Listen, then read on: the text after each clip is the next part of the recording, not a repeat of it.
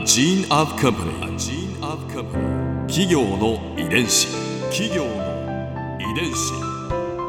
全国に546万社以上あるとされる日本の企業その企業の数だけ理念があり使命があり人間ドラマがありますこの番組ではさまざまな企業のトップや社員の方にお話を伺いながら成長する企業の DNA を解明していきます企業の遺伝子。ナビゲーターは私千葉なクララとクオン株式会社代表の武田隆さんです。武田隆です。よろしくお願いします。本日は株式会社伊勢藩コミュニケーション本部長の大町隆さんをお迎えしております。よろしくお願いいたします。よろしくお願いします。今回は伊勢藩の天気について伺います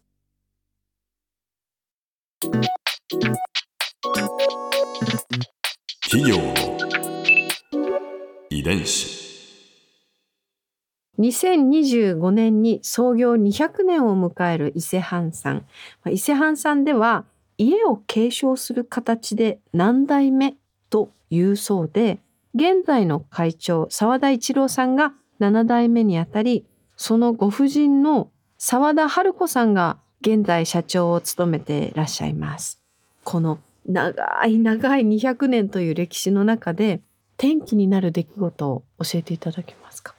まあ何代も渡ってこの紅をこう作り続けてたんですけども、まあちょうどその戦前ですかねにやっぱり西洋の化粧品がかなり入ってくるっていう傾向がこう出てきていて、でで当然こう目新しいものが入ってくるとまあそういう方向にこう流れていくっていう傾向もあるじゃないですか。はい。でちょうどそれが6代目の、まあ、亀之助っていうのが6代目にいるんですけども、んまあ、6代目の亀之助が紅だけこの和紅だけですよね小町紅だけでやっていくんだけでは、まあ、立ち行かなくなるんじゃないかなっていうことはやっぱり思ったんですよね。うんうんうんで和紅この紅はもちろん継承はしていくんですけども、うん西洋のその入ってくる化粧品にも伊勢藩もチャレンジしようっていうのが、まあ、伊勢藩の、まあ、総合化粧品メーカーに今なってるんですけども、うんまあ、そのきっかけはそこなんですね。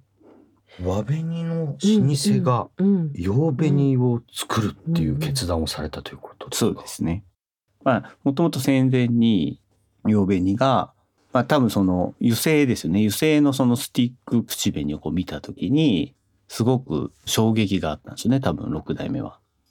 そっか和紅水性だあ、そうなんですよ。おう言われてみればという感じですね、うんうん。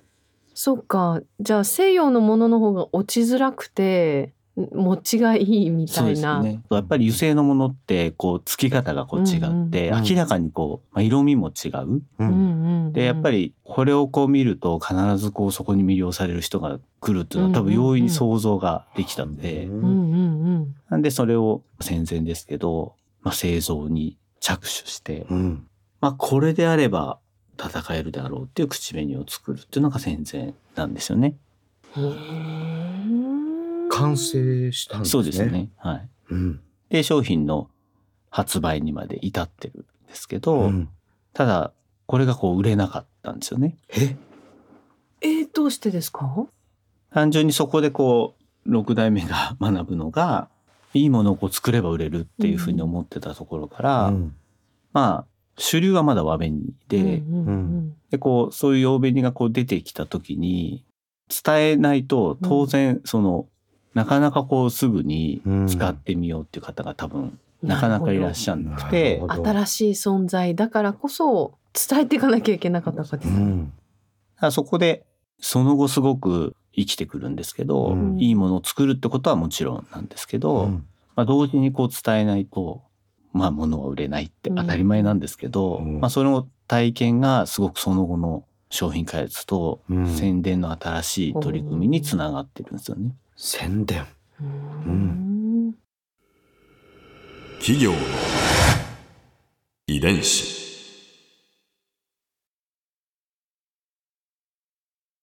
最初のヒット商品っていうのはこの油性の紅だったんですか？そうですね。それでその後、戦争があって、まあ、空襲で結構大きいこう被害にあって、うん。で、まあ、その後ですね、まあ、口紅の原料が残っていたんですよね。うんうんうんで、その口紅の原料残ってたものを元手に、うんもう一回口紅をこう作るんですよね。えー戦後に？戦後に。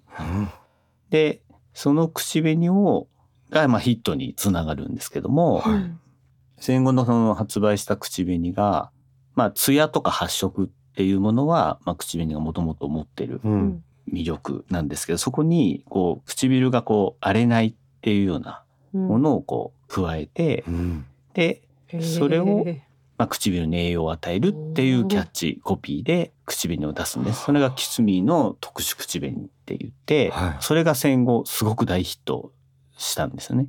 ーインパクトありますね。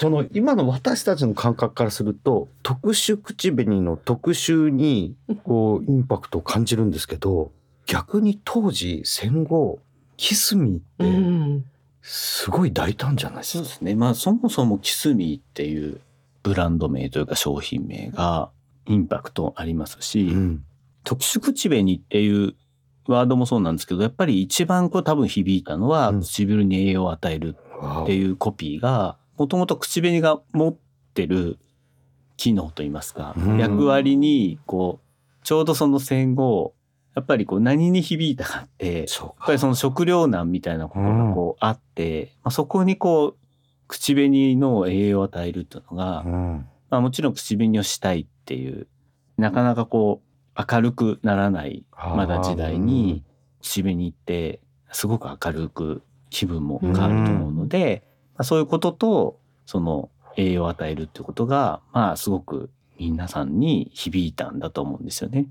えー本当に当時の日本を元気にした一つのアイテムだったんでしょうね。はい。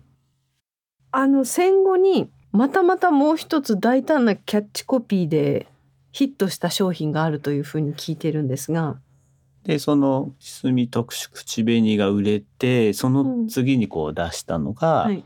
落ちにくいってことですよね、今度。うん。まあ口紅がこう広がってったら、やっぱり落ちるっていうのは皆さん避けたいんで、うん。落ちにくい口紅をこう出したんですけど、うん。まあその時も、うん。まあ過去の経験が生きてるので、はい。まあどういった風にお客様に伝えようかってことで、ううん。こう昭和30年代ですかね、うん。まあキスしても落ちないっていうコピーを。大胆？本当大胆。今じゃないですからね、うん。昭和30年代なんでやっぱりかなりセンセーショナルだったと思うんですよね。でてキッスですよ。そうですよ。ちっちゃい「つ」が入ってる。あそこ？そこにときめいてらっしゃる。なんかもう時代を感じるし、うん。その当時の人々にとってみたらそんなこと言っちゃっていいの、うん、みたいな感じだったと思いますよきっと。売れたんですか？そうなんですよ。もう大ヒットするんですけど。でもなんかねね。そのおっしゃったみたいに、うん、ね、その時代なんで苦情もやっぱりこういただいて、うん、まあ苦情が来るってことはやっぱりそれだけお客様にこう広がってるっていう証ではあると思うので、うん、まあそういったこともこう手伝って、まあ、かなりのヒットになった。六代目すごいですね。最高です。ここで Clara's Viewpoint。今回印象に残ったのはキスしても落ちない。このフレーズです。いや絶対当時はすごくセンセーショナルだったと思うんです。その伊勢半さんがこうずっと作ってきたその和紅って水溶性で水に溶かして例えば指の腹でこう口にのせるでその仕草奥ゆかしい美しさがいいわけじゃないですか。でも戦後の新しい商品開発においてキスしても落ちないっていうこの直接的性的な表現もグッときますよね。今私たちもっと色気あっていいよね。なんか思っちゃいました。なんかこう選手の精神というかちょっと新しすぎるかなって思ってもなんか人の心に刺さるものってきっとあってなんかそこの的をズバッとスイートスポットをこう刺してくるようなそういう感じがいやーすごいなと思いました。企業の遺伝子。